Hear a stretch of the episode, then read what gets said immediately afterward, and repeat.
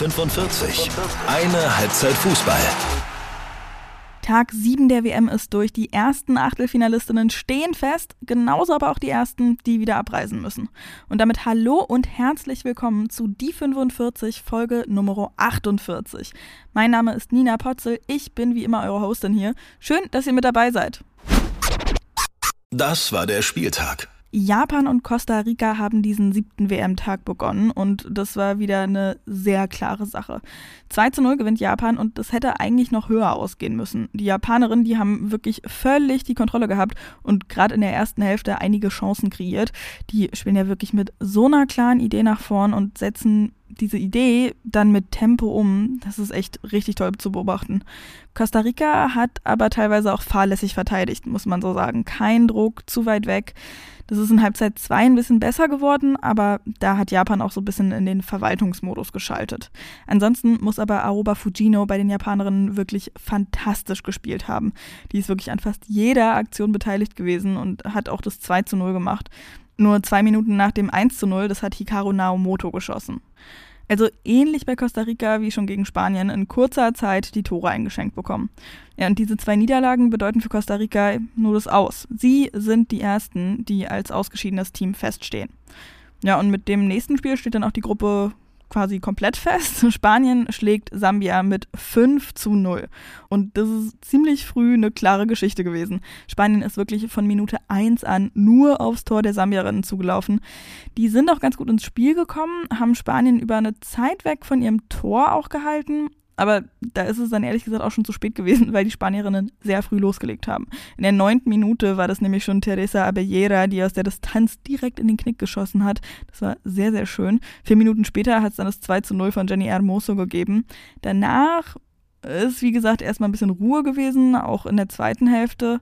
Sambia ist, wenn sie mal nach vorn sind, über Rachel Kundananji und natürlich Barbara Banda gekommen die haben ja wirklich beide so ein irres Tempo und eine super schöne Ballbehandlung, aber rumgekommen ist dabei nichts. Und ab Minute 60 haben die Spanierinnen dann wieder losgelegt. 3 zu 0 durch Alba Redondo nach einem Konter, 4 zu 0 nur eine Minute später durch Hermoso und dann noch kurz vor Schluss das 5 zu 0 wieder durch Redondo. Bitter für Sambia, sie haben zweimal früh wechseln müssen, weil sich Susan Banda und Somara Mapepa verletzt haben. Vor allem bei Mapepa hat es wirklich nicht gut ausgesehen, wie sie sich da in die Brust gegriffen hat. Und ja, echt bitter. Gute Genesung auf jeden Fall. Das 5 zu 0 bedeutet aber jedenfalls, Spanien und Japan haben jeweils sechs Punkte, Costa Rica und Sambia jeweils gar keine. Und es ist nur noch ein Spiel offen, also drei Punkte nur noch zu holen.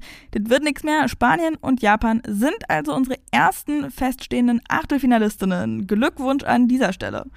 Dann haben wir noch die Partie Kanada gegen Irland gehabt aus der Gruppe B. Und das war wirklich ein sehr unterhaltsames Spiel. Kanada ist nämlich echt eine Weile, eine ziemlich lange Weile, einem 0 zu 1 Rückstand hinterhergerannt und vor allem gegen die irische Defensive angerannt und ist da nicht durchgekommen, Ewigkeiten. Also sie sind dem 0 zu 1 hinterhergerannt, weil eben Katie McCabe ziemlich früh das 1 zu 0 für Irland geschossen hat durch eine direkte Ecke. Wahnsinnig schönes Ding.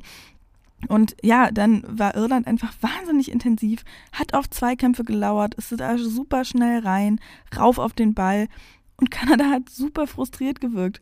Und die Kanadierinnen haben super frustriert gewirkt immer verbissener versucht, nach vorn zu spielen, was das Ganze natürlich nicht unbedingt besser gemacht hat oder was dann nicht unbedingt besser funktioniert hat auch, aber zumindest zu einem wirklich unterhaltsamen Spiel beigetragen. Da waren wirklich ein paar Chancen mit dabei auch, die dann noch, hm, so ein bisschen ungenau teilweise auch waren, weil sie eben so frustriert waren. Aber ey, Quinn hat teilweise so schöne Pässe gespielt. Oh Gott, ey. Oh, das war wirklich wunderschön. Und kurz vor dem Pausenpfiff, wirklich in der letzten Minute der Nachspielzeit, ist dann auch der Ausgleich gefallen. Megan Connolly hat aber ein Eigentor gemacht. Das war wirklich super, super bitter. Und in der zweiten Hälfte ging es genauso weiter, wo sich dann aber dieser entsprechende Druck der Kanadierinnen, die da wirklich nochmal richtig drin aufgegangen sind, ausgezahlt hat. 2 zu 1 haben die Kanadierinnen letzten Endes gewonnen. Das 2 zu 1 war dann ein Tor von Adriana Leon. Das Selbstbewusstsein ist wieder da gewesen. Bei den Irinnen hat auch die Kraft so ein bisschen nachgelassen. Aber es war wirklich super, super unterhaltsames Spiel. Es ging viel dann auch hin und her. Ähm, schöne Pässe von den Kanadierinnen, schöne Grätschen von den Irinnen und teilweise auch super schöne Schüsse. Also ähm, ja, hat viel Spaß gemacht. 2 zu 1 dann aber eben für die Kanadierinnen. Nach dem Spiel ist vor dem Spiel. Morgen macht erstmal die Gruppe E weiter. Da haben wir die USA gegen die Niederlande. Wer hier gewinnt, ist sicher weiter. Und Portugal spielt auch gegen Vietnam. Und wer da gewinnt, der hat noch so ein bisschen eine Chance aufs Weiterkommen. Außerdem spielt Australien gegen Nigeria in der Gruppe B. Und da freue ich mich wirklich total drauf, denn naja, ein Spiel in Australien, von Australien, ist natürlich immer ganz besonders. Nigeria hatte Kanada ja echt gut gegenübergestanden, denen so wenig Räume gelassen im ersten Spiel. Ich bin jetzt richtig gespannt, wie die das gegen Australien angehen werden. Da aber ein großes Problem bei den Matildas, neben Sam Kerr, der Ikone schlechthin, fehlt jetzt auch noch Mary Fowler. Und die ist nach Sam Kerr so die große Hoffnung im Sturm, spielt ja sonst bei Manchester City und ist eben im Nationalteam nach Sam Kerrs fehlen noch wichtiger. Und jetzt hat sie sich im Training wohl eine leichte Gehirnerschütterung zugezogen. Genauso auch die Abwehrspielerin Ivy Luick. Beiden geht zwar wieder gut, aber sie müssen jetzt eben durch das Return-to-Play-Protokoll. Was sehr gut ist, dass es das gibt auf jeden Fall, aber ist natürlich für die Matildas echt saubitter. Und damit ist nämlich Caitlin Ford die einzige nominelle Stürmerin, die die Matildas noch haben. Gehirnerschütterungen sind aber ein gutes Stichwort und damit kommen wir mal zu den News. Bei der WM sind nämlich Q-Collars im Einsatz. Wer sich gewundert hat, was Quinn im kanadischen defensiven Mittelfeld so um den Nacken hatte, das ist eben so ein Q-Collar. Ähm, das soll vor Gehirnerschütterungen schützen. Da wird nämlich irgendwie der Blutfluss angeregt, sodass das Gehirn sich im Schädel nicht so viel bewegt. Ganz lieben Dank an Annika, die hat mir dann einen Artikel geschickt. Den findet ihr auch in den Show Notes, wenn ihr euch da wirklich mal durchlesen wollt, wie das genau funktioniert. Ähm, das, ja, ähm, verstehe ich auch nicht ganz genau, wie irgendwie stärkerer Blutfluss da helfen soll, aber äh, ja, den Artikel findet ihr in den Show Notes es gibt Beef im norwegischen Team.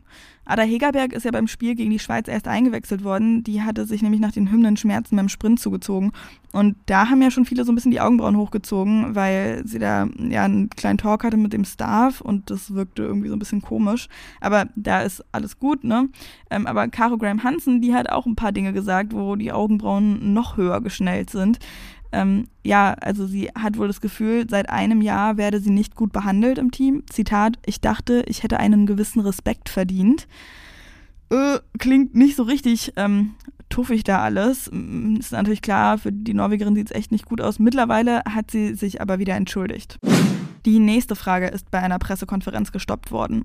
Achtung, hier geht es um sexuellen Missbrauch, also es gibt den Part lieber, wenn es euch damit nicht gut geht. Dem sambischen Trainer Bruce Mwappe wird nämlich eben sexueller Missbrauch vorgeworfen. Eine Spielerin hatte anonym Vorwürfe vorgebracht und gesagt, wenn der Trainer mit dir schlafen will, dann musst du es tun. Also das ist schon echt weitreichend. Und bei der Pressekonferenz vor dem Spiel gegen Spanien ist eben genau danach gefragt worden.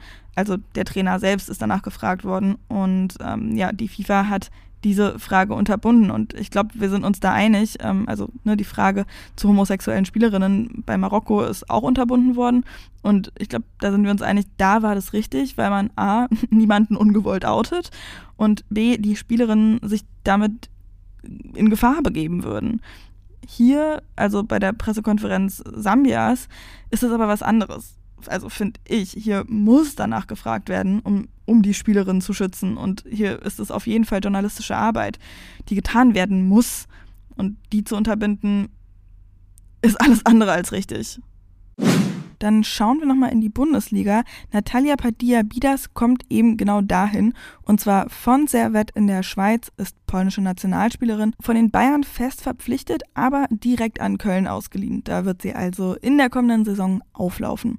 Sie spielt in der Offensive und hat in 21 Ligaspielen 21 Tore geschossen.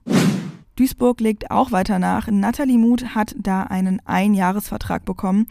Sie soll Spieltempo und präzise Pässe bringen. Der Spielplan für das Champions League Qualiturnier steht. In Frankfurt findet das Ganze ja statt. Die SGE spielt da ja auch selber mit. Zwei Halbfinals finden im Stadion am Brentano-Bad statt und das Finale und das Spiel um Platz 3 finden im Waldstadion statt. Die einzige Sache, die mich so ein bisschen wundert, ist, warum das Finale vor dem Spiel um Platz 3 stattfindet. Vielleicht ist da was vertauscht worden, vielleicht gibt es aber auch andere Gründe. Naja, ich habe euch die Links, wie gesagt, alle wieder in die Show Notes gepackt.